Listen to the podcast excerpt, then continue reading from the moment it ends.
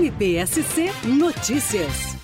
O Ministério Público de Santa Catarina se reuniu com representantes do Executivo e Legislativo Municipais, da OAB, da Fundação Jaraguense do Meio Ambiente e de grupos de proteção animal para discutir propostas de ações para impulsionar e retomar investimentos na área de bem-estar animal na cidade, um procedimento administrativo instaurado em 2019 pela primeira Promotoria de Justiça de Jaraguá do Sul acompanha e fiscaliza a implantação de políticas públicas nessa área. Vamos ouvir o promotor de Justiça, Alexandre Schmidt dos Santos.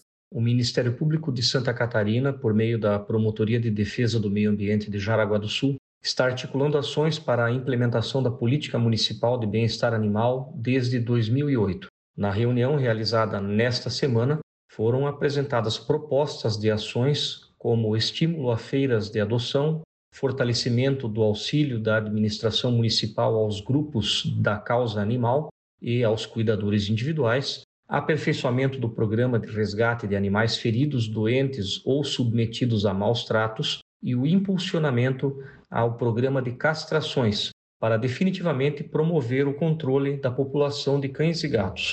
Estas ações são muito importantes, visto que todos os grupos de apoio, bem como cuidadores individuais, estão com muitos animais sob sua tutela. Esse acúmulo agravou-se durante a pandemia do Covid-19, pois houve o impedimento da realização de feiras de adoção. Então, contar com o município nas questões das despesas médico-veterinárias, medicações e alimentação desses animais é importante. Acredito que é uma solução eficiente e efetiva e de baixo custo para o poder público.